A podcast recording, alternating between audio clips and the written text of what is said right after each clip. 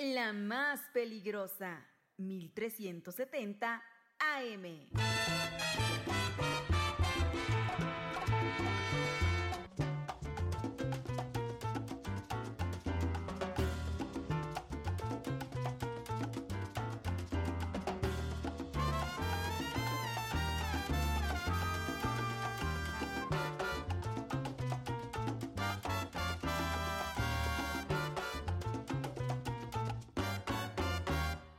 La vida se sufre una herida, porque se pierde sangre querida, en ese momento coge el destino en tu mano. Ya son las 12 con 7 minutos, las 12.07 a través de la más peligrosa en el 1370 de AM y www.peligrosa.mx. Señora linda, señora bonita, ya es el mediodía y usted sabe que justo en estos momentos pues arrancamos con su sección tan gustada, sí, la más pedida, las rapiditas de la información.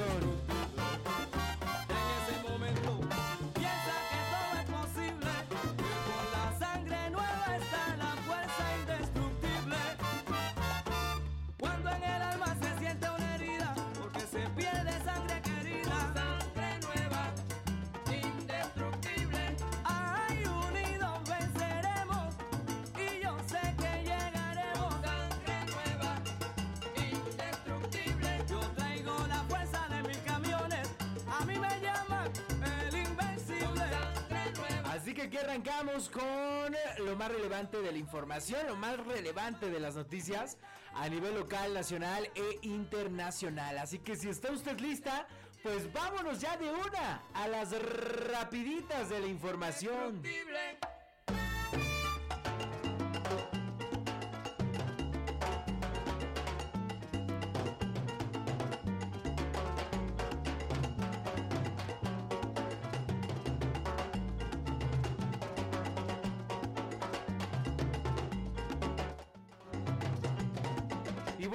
Cuento que en estos momentos eh, la ciudad de Huamantla pues está siendo capital de Tlaxcala por un día. Así como lo escucha este 16 de noviembre, pues efectuó el traslado de los tres poderes, el ejecutivo, legislativo y judicial, a la ciudad de Huamantla. En este sentido, se declara a la ciudad de Huamantla capital del estado por único día en conmemoración del aniversario de la batalla de Tecuac y en donde las y los eh, diputados locales están celebrando en estos momentos eh, sesión extraordinaria pública y solemne en compañía de los titulares del Poder Ejecutivo y Judicial. Así que, bueno, pues hoy en Huamantla, en estos momentos, pues está efectuando esta sesión extraordinaria por parte de los diputados locales. Así que si usted de repente en el centro de Huamantla, en las inmediaciones del Parque Juárez, ve usted mucho movimiento, bueno, pues ya se lo conté por qué Huamantla está haciendo en estos momentos capital de Tlaxcala por un día en conmemoración de la batalla de Tecuac. De esta manera se reconoce la importante labor y participación del pueblo tlaxcalteca en hechos históricos que consolidan la nación mexicana.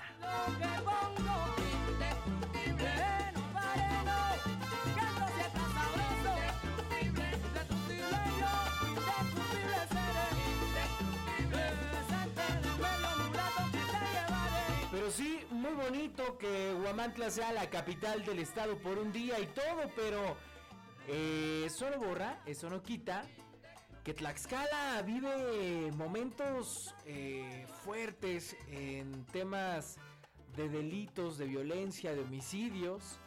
Y es que, fíjese, yo le voy a contar esto.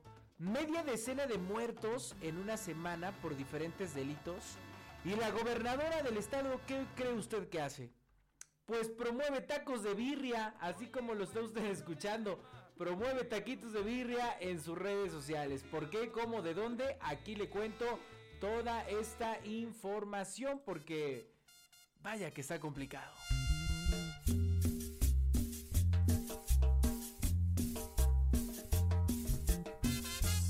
Y es que de manera incongruente la gobernadora Lorena Cuellar Cisneros prefirió utilizar la investidura para promocionar la compra-venta de tacos de birria en un puesto acondicionado entre la vía pública y el estacionamiento de una gasolinera que pronunciarse ante los hechos delictivos que dejó más de media decena de muertos por hechos violentos.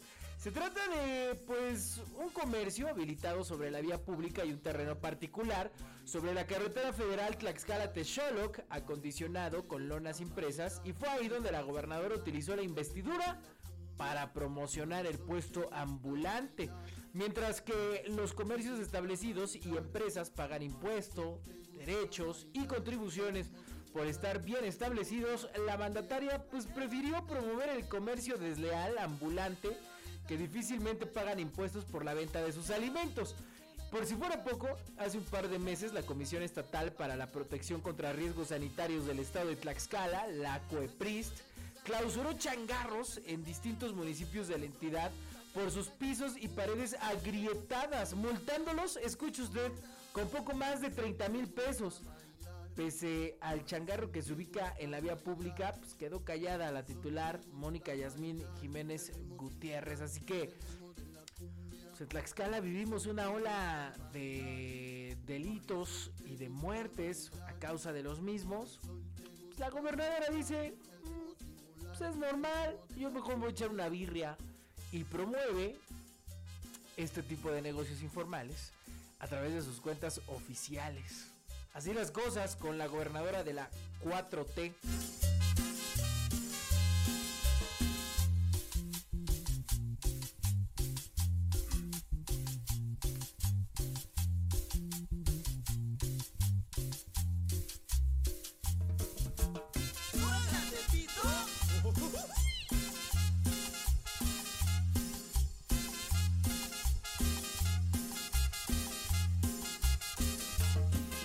En más información, yo le cuento que vinculan a proceso a seis ex servidores públicos del municipio de Españita.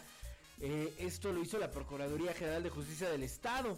Eh, la Fiscalía Especializada en Combate a la Corrupción, adscrita a la Procuraduría General de Justicia del Estado, obtuvo la vinculación a proceso en contra de Oscar N., Raúl N., Vianey N., Sergio N., Felipe N. y Fabiola N., ex regidor, ex secretario del ayuntamiento y elementos policíacos del municipio de Españita por los delitos de abuso de autoridad, ejercicio ilícito de servicio público e intimidación.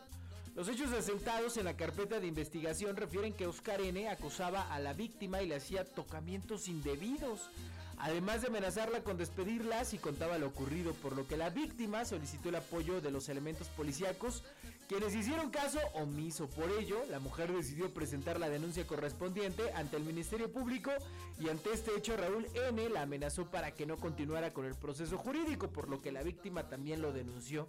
El representante del Foro Común de la Fiscalía integró la carpeta de investigación y presentó los elementos probatorios ante el juez de la causa, quien resolvió vincularlos a proceso por los delitos señalados y fijó un plazo de cuatro meses para el cierre de la investigación. Con estas acciones, la Fiscalía Especializada en Combate a la Corrupción pues mantiene firme el compromiso de hacer cumplir la ley a todo servidor público. Así que bueno, pues ya están vinculados a proceso seis ex servidores públicos del municipio de Españita.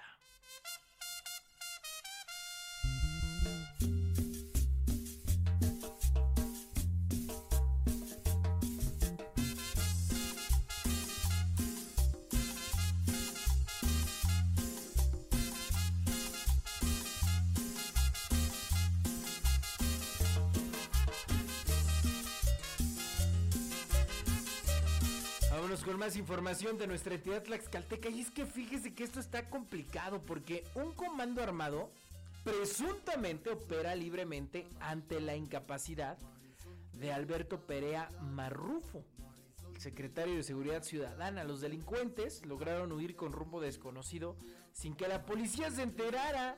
¿De qué se trata? Bueno, el titular de la Secretaría de Seguridad Ciudadana, Alberto Perea, pues no está dando resultados y es que la delincuencia se ha disparado alarmantemente en la entidad, sobre todo en la zona sur. Y es que la noche del pasado 14 de noviembre se registró un robo con violencia en una gasera ubicada en el municipio de Santa Isabel, Xiloxotla. El hurto se dio en la gasera con razón social Jerta, ubicada sobre la calle presa de esa demarcación, donde de acuerdo a la información del personal, cuatro sujetos se introdujeron a las instalaciones a bordo de un vehículo Aveo color arena.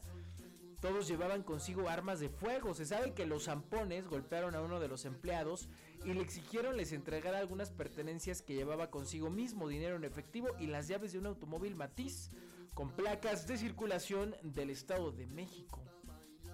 Todo esto se dio pues sin que llegara nunca una patrulla de la policía estatal y eh, pues sin que se hiciera ni la persecución ni nada. O sea, se robó así libremente ahí en Santa Isabel, Xiloxotla. Y pues entonces los vecinos dicen, pues, ¿qué está pasando con el secretario de Seguridad Ciudadana? Porque o es incapaz o está coludido, una de las dos.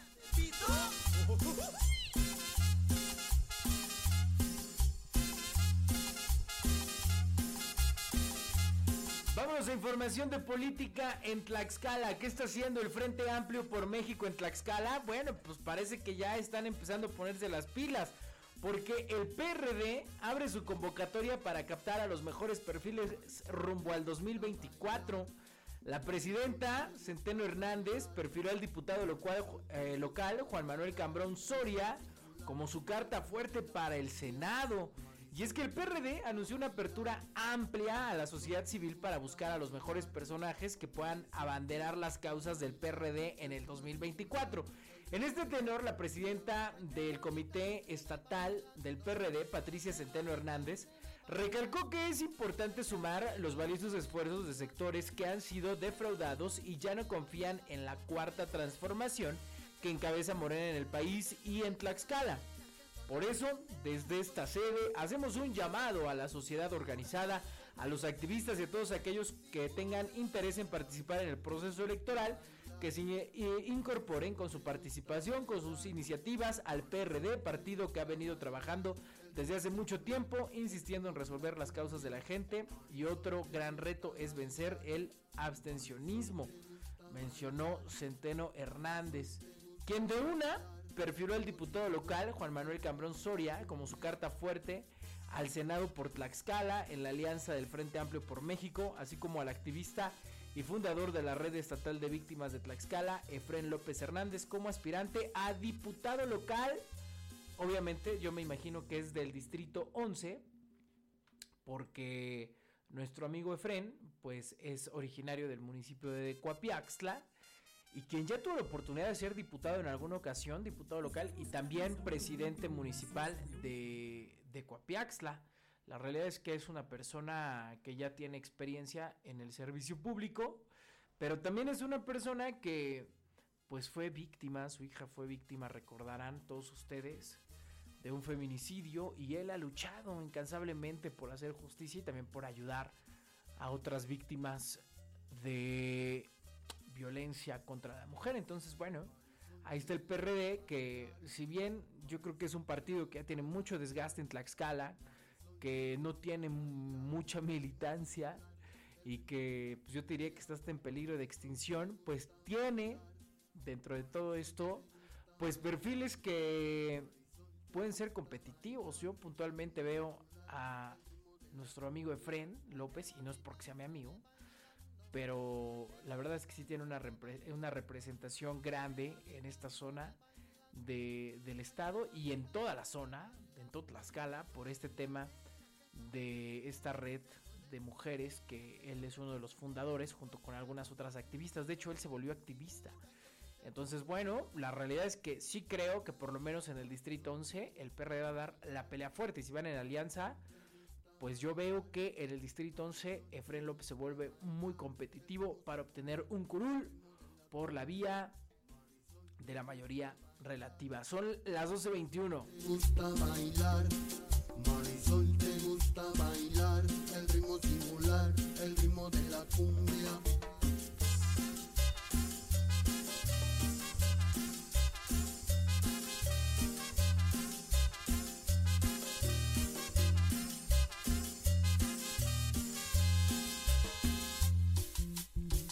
Te recuerdo que si no nos puedes escuchar en vivo a través del 1370 de AM o en www.peligrosa.mx, no te preocupes, señora linda, señora bonita, no se me preocupe porque ya puede usted escuchar las rapiditas de la información a cualquier hora del día a través de cualquier plataforma digital que usted tenga para escuchar música. Por ejemplo, Apple Music, Spotify, Amazon Music. Ahí le pone en el buscador las rapiditas de la información y ahí le salen todos los programas de toda la semana de lunes a viernes.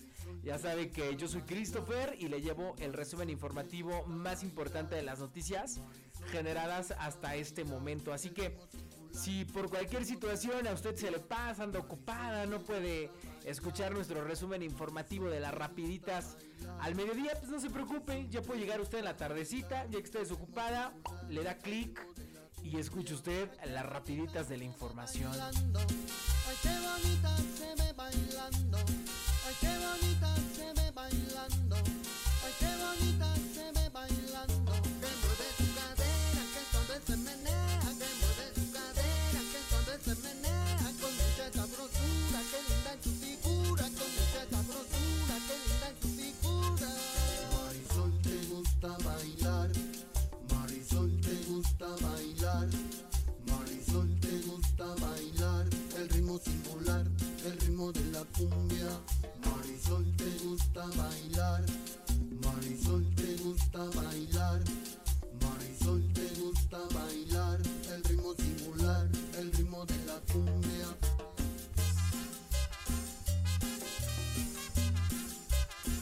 vámonos con información de carácter nacional que está sucediendo en la capital de nuestro país. Bueno, pues yo te digo que mujeres con cáncer bloquean acceso a Terminal 1 del Aeropuerto Internacional de la Ciudad de México. Así como lo escuchas, así que bueno, pues si tú andas por ahí o piensas pasar por ahí, pues toma tus precauciones porque está bloqueado. ¿Por qué está bloqueado? Bueno, se encuentran sin acceso a la Terminal 1 del Aeropuerto Internacional de la Ciudad de México debido a manifestaciones. eh, dijeron las autoridades capitalinas. El mismo aeropuerto hizo un llamado en su cuenta de X, antes Twitter, a que se consideren opciones de transporte alternativas debido a los problemas viales. Asimismo, el Metrobús confirmó las afectaciones en la línea 4 de la red misma que pasa por la Terminal 1. De acuerdo con Foro TV, se trata de mujeres que padecen cáncer provenientes de Michoacán que denuncian pues falta de medicamentos.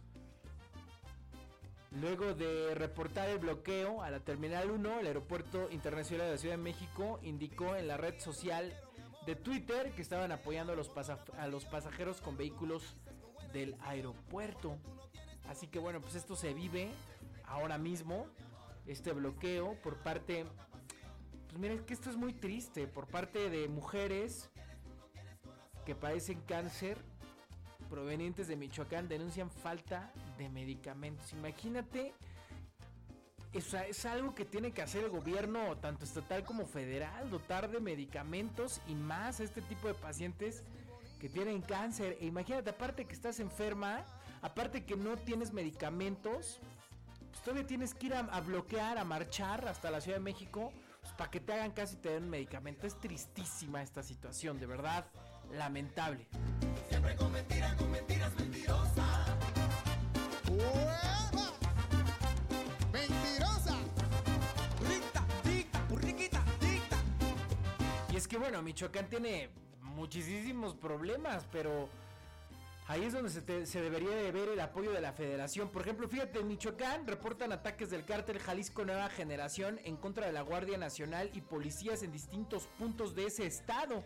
Áreas de inteligencia informan que estos actos de violencia son una respuesta al despliegue de las fuerzas federales. Los grupos armados viajaban en camionetas rotuladas con las siglas del cártel Jalisco Nueva Generación.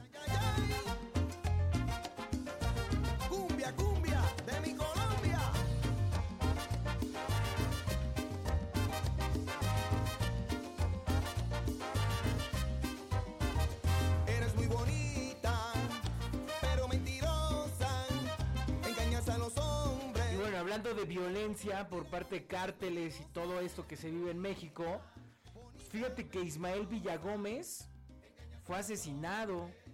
la madrugada de este jueves a balazos. Él era un fotoperiodista en Ciudad Juárez, Chihuahua. Y con Ismael Villagómez ya suman siete periodistas asesinados en México en lo que va del 2023. Pero como siempre, nadie dice nada porque pues esto no lo dice el presidente López Obrador en su mañanera. Él pone música y se divierte y critica a sus adversarios políticos, pero no nos dice que ya van siete periodistas asesinados en México en lo que va del 2023. Este, esta madrugada del 16 de noviembre mataron, asesinaron al fotoperiodista Ismael Villagómez, allá en Ciudad Juárez, Chihuahua.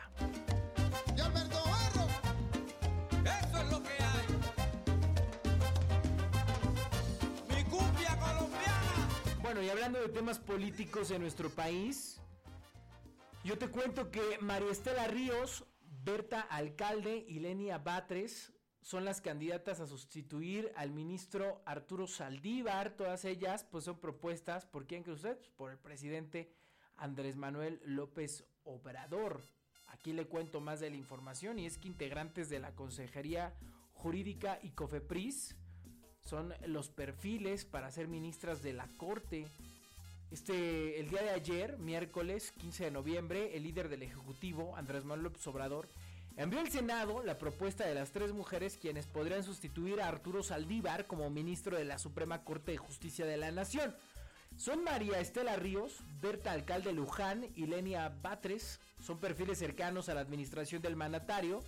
Forman parte de la propuesta que el Senado deberá analizar para elegir a quién ocupará el cargo que dejó Arturo Saldívar. Pero ¿quiénes son? ¿Quiénes son estas tres mujeres que eh, piensan re- relevar al ministro o bueno al ex ministro Saldívar? Pues yo te cuento que Berta Alcalde Luján pues es ni más ni menos que la hermana de la secretaria de Gobernación Luisa María Alcalde y ex aspirante a consejera presidenta del Instituto Nacional Electoral. Actualmente es asesora jurídica de la Comisión Federal de Protección contra Riesgos Sanitarios. O sea, no quedó como consejera presidenta del INE y ahora buscará ser ministra de la Suprema Corte. Bueno, aspiró a ser consejera del INE y ha desarrollado su carrera en la política desempeñando cargos gubernamentales como asesora jurídica de la COFEPRIS, abogada de la Secretaría de Seguridad y Protección Ciudadana y delegada en Chihuahua, entidad que colaboró con la estrategia de vacunación de COVID-19, es licenciada en Derecho por la Universidad Nacional Autónoma de México y tiene una maestría en Derecho Penal y Derecho Comparado de la Universidad de Nueva York. Además de los cargos públicos, su labor como abogada, pues se desempeña o se desempeñó trabajando en la reforma del sistema judicial penal del 2007 al 2015 durante el proceso de selección para consejera del INE reiteró no tener alguna predilección con algún partido político, ajá, aunque se le relacione con Morena debido a su vínculo familiar con un integrante del gabinete del presidente y su trayectoria política. Bueno, imagínate, su hermana es la secretaria de gobierno de nuestro país. Ante el cambio de, de la presidencia del INE, la asesora jurídica de la COFEPRIS participó en el proceso de selección obteniendo 86 puntos y liderando la lista de los perfiles destacados para las quintetas de consejeros y consejeras del INE. Alcalde Luján formó parte de la eh, quinteta dorada en donde se seleccionaría a la presidenta del INE, sin embargo por falta de acuerdos en el Congreso se determinó que se seleccionarían a los representantes del organismo electoral por un proceso de insaculación por el cual resultó electa Guadalupe Tadei. Bueno, ¿quién es Lenia Batres Guadarrama? Bueno, pues desde el Batres ya también nos suena familiar de otro político. Es hermana del jefe de gobierno de la Ciudad de México, Martí Batres. En la actualidad funge como consejera adjunta de legislación y estudios normativos de la Consejería Jurídica del Ejecutivo Federal. Y pues ya te decía que es hermana del flamante jefe de gobierno de la Ciudad de México. Batres ahora forma parte de la terna que presentó el presidente de la República. Y la consejera ha pasado por diversos cargos en el gobierno de la Ciudad de México, antes Distrito Federal, mientras López Obrador era jefe de gobierno. Fíjate, ha sido asesora de la Secretaría de Desarrollo Urbano y Vivienda, asesora de la delegación Tlalpan, directora general de la regulación al transporte de la Secretaría de Transporte y Vialidad, así como directora general jurídica de la delegación Cuauhtémoc. Batres Guadarrama estudió Derecho en la Universidad Humanitas, además se especializó en Derecho Penal por la misma institución, realizó una maestría en estudios de la ciudad por la Universidad Autónoma de la Ciudad de México, pero pues también es hermana de un otro político de Morena, ¿no? Y por último, pues se encuentra María Estela Ríos González, es consejera jurídica del Ejecutivo Federal, sostiene una relación de trabajo muy cercana al presidente López Obrador desde hace más de 20 años. Estudió la licenciatura en Derecho en la Universidad Nacional Autónoma de México. En la misma institución obtuvo el grado de maestra en Ciencias Políticas y Sociales en el Centro Universitario Emanuel Kant, a la especialidad de Derecho Penal. Inició su carrera política como litigante en Derecho Laboral, resolvió asuntos de algunos sindicatos y trabajadores agremiados en los 90. Durante el mandato de Andrés Manuel López Obrador en la Ciudad de México ya fungió como consejera jurídica y de servicios legales, cargo que ahora desempeña a nivel federal. Previo a sumarse a la administración actual, Ríos González fue directora del Instituto de Especialización, en donde realizó talleres, cursos y conferencias para la impartición de justicia laboral, además de ser directora de ordenamiento de la propiedad rural en la Secretaría de Desarrollo Agrario, Territorial y Urbano. Así que si usted considera que esta terna que envió López Obrador al Senado para que una de ellas sea la nueva ministra de la Suprema Corte de Justicia de la Nación. No es a modo para el presidente, pues ahí está todo su currículum para que vea que cualquiera de las tres pues es muy cercana al presidente López Obrador. Marisol te gusta bailar, Marisol te gusta bailar, Marisol te gusta bailar, el ritmo singular, el ritmo de la cumbia. Marisol te gusta bailar, Marisol te gusta bailar, Marisol te gusta bailar, el ritmo singular, el ritmo de la cumbia. Vámonos con la última, y es que llegan a México, llegan a nuestro país 600 mil dosis de Sputnik para campaña de vacunación contra COVID-19. La Secretaría de Salud informó que las vacunas se suman al millón 560 mil dosis de biológicos que arribaron al aeropuerto Felipe Ángeles entre el 9 y 12 de noviembre. Así que bueno, pues se prevé que haya una eh, jornada de vacunación contra COVID-19, ya que se cuentan con las dosis requeridas. Bueno, 12.34.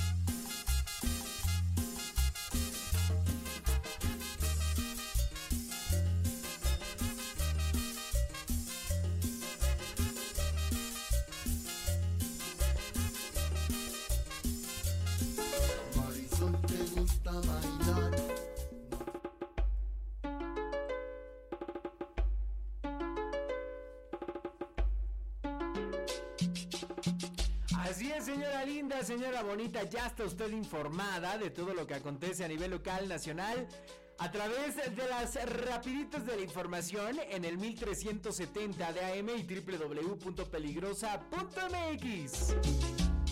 Esto ha sido el resumen informativo más importante de las noticias en este jueves 16 de noviembre. Ya es usted informada, puede continuar su tarde sin ningún problema y cualquier cosa, pues ya sabe que nos encuentra en www.peligrosa.mx o en nuestro podcast, en cualquier plataforma digital de música, Apple Music, Spotify, en Amazon Music, cualquiera, la que usted le guste, ahí le pone las rapiditas de la información y escucha esta sección tan gustada, sí, la que usted más pide, las rapiditas de la información.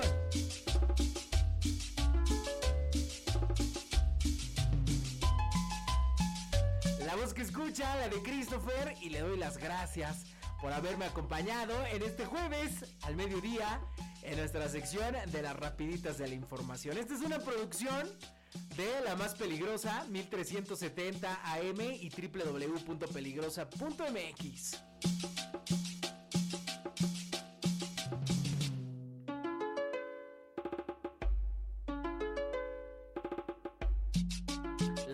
escucha, la de Christopher, y le doy las gracias por acompañarme en las rapiditas de la información. Nos escuchamos mañana viernes, ya fin de, al mediodía, para el resumen informativo en el último día de la semana laboral. Son las 12.36, le mando un abrazo, un beso con mucho respeto y cariño. ¡Ánimo!